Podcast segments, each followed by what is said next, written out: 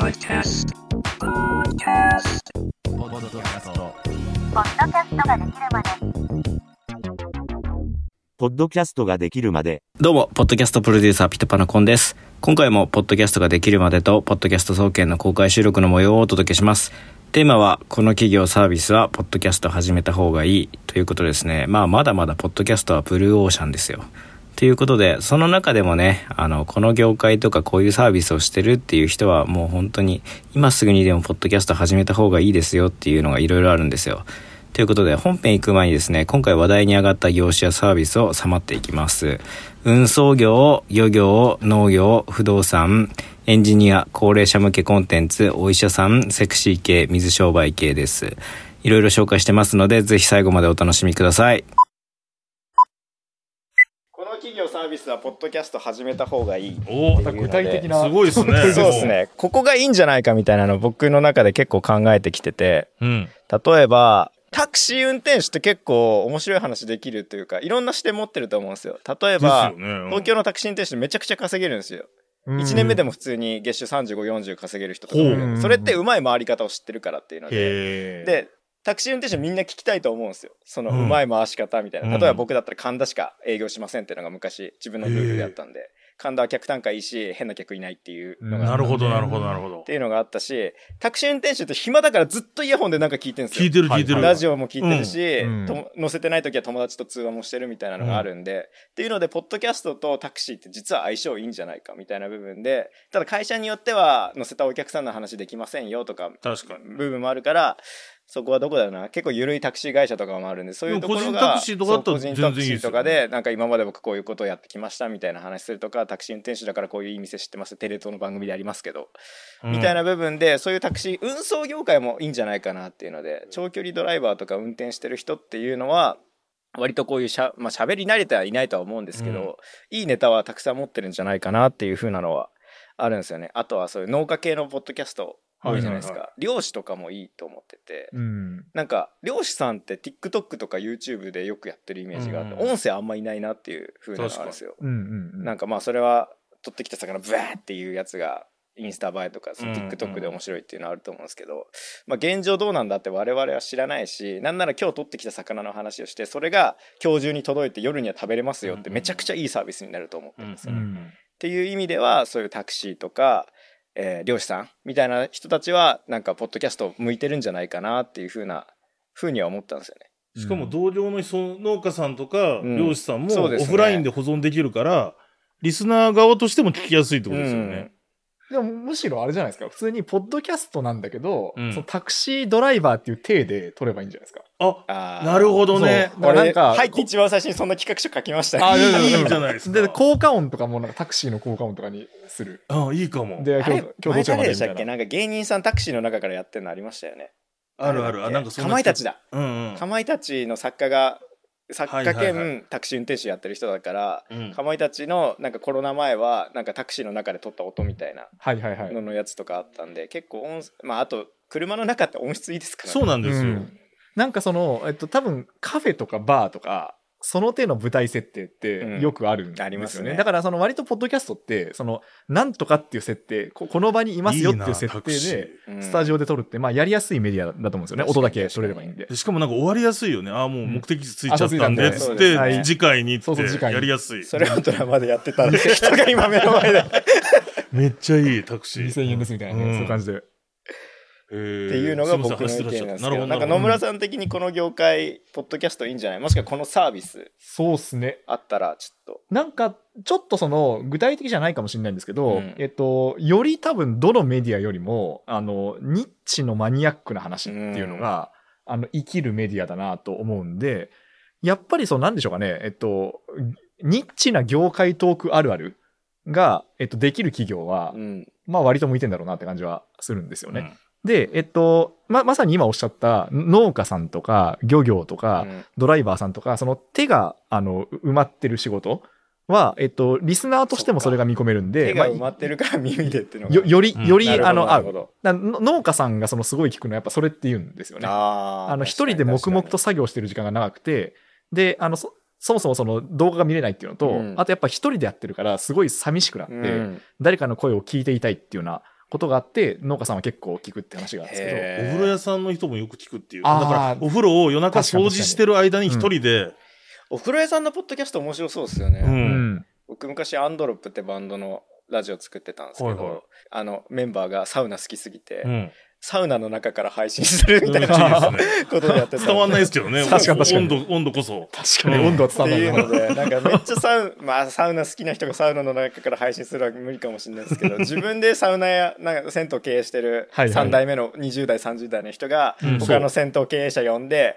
今の温泉業界というか、なんかここのお風呂いいよねみたいな話してるっていうのは、多分今のサウナ熱が多い人からしたら、ちょっと行ってみたいなって思うし、聞いた人がそのホストの人の銭湯行ってみたいなって思うようなことにもつながるんじゃないかなと思うから、うん。お風呂屋さんやってる人も、ポッドキャスト向いてるかもしれない。です。ね。農家、その農家の作業してるとこもそうですし、うん。まあ、あとひょっとしたら何かそのものづくりをされてる方とかは、あの、合うだろうなとは思いますよね。あの、ここのこだわりがなんとかっていうのが、やっぱすごいこうマニアックな話であればあるほど引き立つなっていう感じがしていて、で、ちょっと YouTube なんですけど、最近、あの、プロを引退した、あの、プロ野球選手がよく最近 YouTube よくやってるんですよね。うん。で、私あのプロ野球好きなんで、あの、現普通に自分が現役時代見ていた選手が最近どんどん YouTube の方に入ってきていて、面白いなと思ってるんですけど、あの、一番好きなチャンネルが、あの、中日の吉見っていう選手って皆さんご存知ですか？いやもう愛愛知だから、中日をしてそうですね。が、あの、最近そのピッチングの、あの、チャンネルを持ってやってるんですけど、立山っていうそのヤクルトの、あの選手はご存知ですから わかんないですけど、えっと、二人で、めちゃめちゃマニアックなピッチングのトークとかをえーしてるんですよね。ね。なんかその、このラインに入れると球速が出るんですよみたいなことをやってて、で、この話ってやっぱり、その、理解できないんだけど、うんこのマニアック度が面白いから、ついつい見ちゃうとか聞いちゃうっていうのが、あの、あるなと思っていて、で、あの、単語のレベルとか、た単語とか分かんなくてもいいんですよ。マニアックな話をしして、それが、あの、じゃあ例えば二人いて、あ、そうだよね、確かにここの、ここの角度がこうだよね、みたいなことを共感し合ってるだけで、割と面白かったりするんで、うんやっぱりこう、なんでしょうかね、自分の会社がニッチで業界トークができるところだったら、なんか全部コンテンツの目があるんじゃないかなとは思いますけどね。で、手が埋まっている業界であれば、よりリスナーに届きやすいかもっていうところですかね。まあここからちょっと富山さんにまた話振りたいんですけどエンジニアうち結構いろいろとやってるじゃないですか。エンジニア関係の。エンジニアって手空いてるからってことなんですかね。なんでエンジニアのポッドキャストは？多分エンジニアさんって、その、コード書きながら耳が開いてるっていうかな、まあ、情報としては欲しいけれどもっていうので、多分、コード書きながらとかで、えー聞いてるっていうのが一番多いは多いですね。で、まあ、あとはその情報源としてはやっぱツイッターとかが多いんですけど、まあ、テレビとか、あー動画とかそういうのはあんま見ないっていう、うん話をよく聞くで、聞きますね。なので、まあエンジニアさんはもし、その喋れるっていうか、あと、まあ、情報のこう入れ替わりがすごい激しい業界なので、まあ Web3 とかもそうだと思うんですけれども、あの一番その発するネタもあるし、聞いてる仲間も多いしっていうので、なんかエンジニアさんのポッドキャストはいいかなというふうに思ってますね。うん結構うちの番組もだからエンジニアの人聞いてくれてますね。うんやっぱりうんうん。相性いいと思います。そうそうだからそこら辺の広告案件とかも含めて、うんあの、きもう IT 企業さんもっとやった方がいいのになっていう気がします。だから、うんサースの企業さんもそうだそうし、うん。だからそうですよね。多分世の中で、その手が埋まっている人が一体誰、誰というかどこにいるのかっていう観点でコンテンツを作るのも面白いかなと思ったんですよね。なんかリストアップしたんですよね今日なんかこのポッドキャストをやった方がいい職種一覧みたいなはいはいはいのを書いて一個ずつ言っていきますねはい。はい農業運送業、エンジニアスタートアップの社長投資家ペット産業花屋旅行代理店ウェディングプランナー引っ越し屋ジムのインストラクター。どうすか？どうすか？そうっすね。いいの作れそうっすよね。いいの作れそうじゃないですか？いいそうっすね。確かに、引っ越しやジムのインストラクター、そうっすね。なんかジムなんか体動かす系ってやっぱ動画で見た方がそういうの多いじゃないですか。一緒にこうやってトレーニングすると1週間後には腹筋割れてますよ。トレーニング系の動画って人気だけど音でそれやっても多分伝わんないよなってなった時に音でそういう風なフィットネス系ってどうやったらいいんだろうっていうのは結構いろいろ考えてアメリカのポッドキャストとかも聞いてるんですよね。いいなって思った例で言うとなんかいろんな健康法1週間試してみて、うん。まあ、その体調の変化とかを毎日レコードダで撮って、まあ、結果こうだったから、むおすすめするおすすめしないみたいな風なハウトゥーっぽくしてるなんかそういうフィットネスインストラクターのポッドキャストは面白かったりとかはしましたね。あと、なんか付け加えるとあれですね、僕、この中で、まあ、被ってるのもあんのかもしれないですけど、もうちょっとその高齢者向けの仕事とかが。めちゃくちゃそういう企業サービスのところとかは、確かに。まあ、お墓屋さんとかね、なんかそういうとこはや絶対やって、あこれからぜ圧倒的に僕、その、高い年齢のリスナー増えるんじゃないかなと思う。うんで、目とかもちょっとこうね、弱ってくるわけで、まあ耳ももちろん弱りますけど、そうっすよね。なんか最後に、なんかで、ラジオ世代だったりもする、今もするし、で、今は AM とか聞いてるんですけど、確かに。うんここからどんどんスマホにな、もう、結局全部携帯はスマホになっていくって考えると、そうか。そこの参入がまだ少ない気がする。スマホを使える人が高齢化していくってことですよね。だ、し、そもそも今の、まだあと10年、20年、もちろん元気で生きるうん。高齢者と言われてる人たちも、そろそろスマホに寄進してくるので、はいはい。で、要は、その、ラジオの、AM ラジオのような存在として、ポッドキャストがそこに入っていかないかなとか思うと、んなんか、いわゆる、だから AM ラジオとかに広告を出してるような企業さんは、なんか一個、チャンスあるのかなっていう気がしますね。感覚ですけど確かになうんこの前、ポッドキャスト総研で話してた、あの、ドクマムシ三太夫。あ、そうそうそうそうそうそう。何でしたっけ？もう一人。大沢ゆりさん。大沢ゆりさんはいそう。あれこそ本当お年寄りに向けたコンテンツのでもあれで何人か連れてきてると思うんですよ。大沢悠里さんとか。そうですよね。もう絶対、ポッドキャスト初めて入れたよっていうおじい Spotify に連れてきてますスポティファイにね絶対連れてきてるわけですよ。だからなんかね、そこをもうちょっとね、なんかいろいろできそうだなっていう気がしましまあ今後そういうの絶対増えますよた。うね。ん、増えると思う。ていう。健康話とかいいのかなだか健康話ね。ら。うん。お医者さんの健康話とかいいですよね。確かに。あんまりいないね、今これ。うん。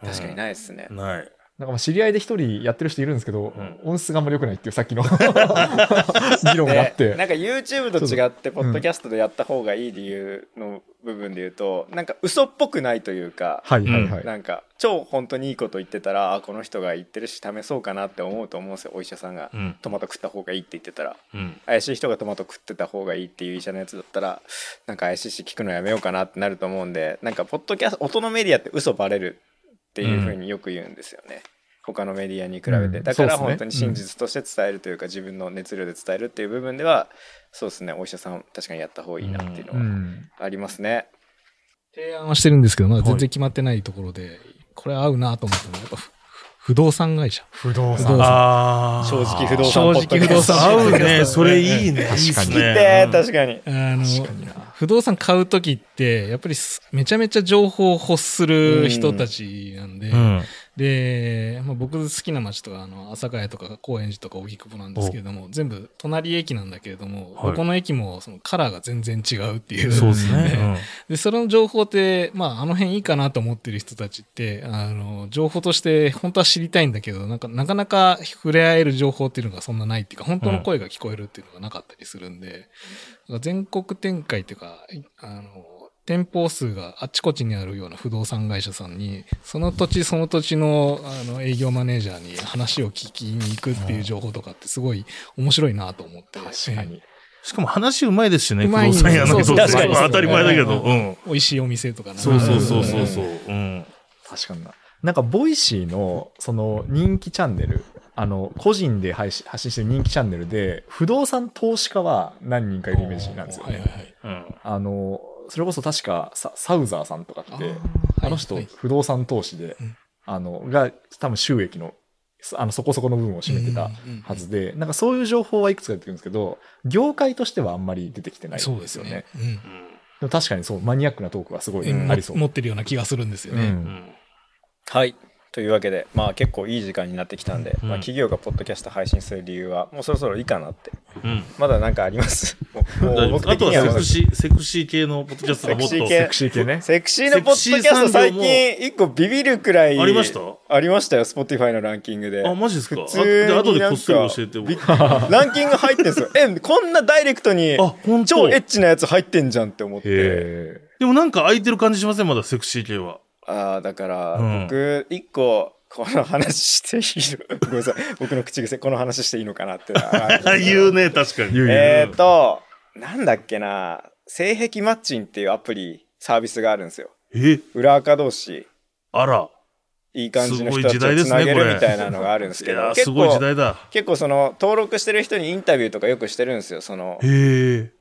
っていうの世紀マッチンっていうのの運営してる人が、なんかそこでなんか裏垢やってる人同士話聞くみたいなのってめちゃくちゃいい。なんかめちゃくちゃ面白そうだな。なんで裏垢やってんの？みたいな話って結構性の話として超踏み込んだ部分であるから。確かに。っていうのでやっぱエロのイメージはやっぱそれしか残んないですか。DMM が最初それみたいなうん。っていうのがあるとは思うのでなんかねまあ増えてきてまあだだからどっかで手伝うというよりもその人たち自身でやっちゃうっていうのうがいいっすね。まあでも本当に今、キャバクラって、めちゃくちゃ TikTok 使ってますからね。うん、いますね。その集客に。はいで、リアルな中身の女の子どんなこと言うのかわかる。あだからそれの、なんかキャバクラの、例えば、ポッドキャスト版とかもないなと思って。ー キャバクラのポッドキャ確かにな。だって、で、しかも何人か待ってるような店だと、そこで撮っちゃえばいいじゃないですか。それこそなんかウェイティングローランのみんなのローランドみたいな面白ホスト連れてきてポッドキャストさせればカリスマホストがなんかいいこと言ってるよみたいなポッドキャストって需要ありそうな気がしますありうそうですよね。な。うんローランドのポッドキャストいいじゃんいやいいですよ。それちょっとピ、それだったらいいんじゃないですか？うん。そうですね、うんローランドさんぜひ連絡お待ちしてます はい。先週に引き続き、ポッドキャスト総研の野村さんと設楽さんとの対談をお送りしました。今回紹介した職種でポッドキャストをちょっとやってみたいなとかね、興味あるなっていう方はぜひ、弊社ピトパや野村さんのクロニクルにご連絡ください。概要欄のリンクに貼ってますので、ご相談お待ちしております。来週はですね、2回更新します。そして、公開収録会が来週でラストです。会場にお越しくださった方の質問に答える会を配信します。月曜日は地方自治体×ポッドキャスト。木曜日はビジネス系ポッドキャストの伸ばし方というテーマでやっていきます。それでは来週もお楽しみに。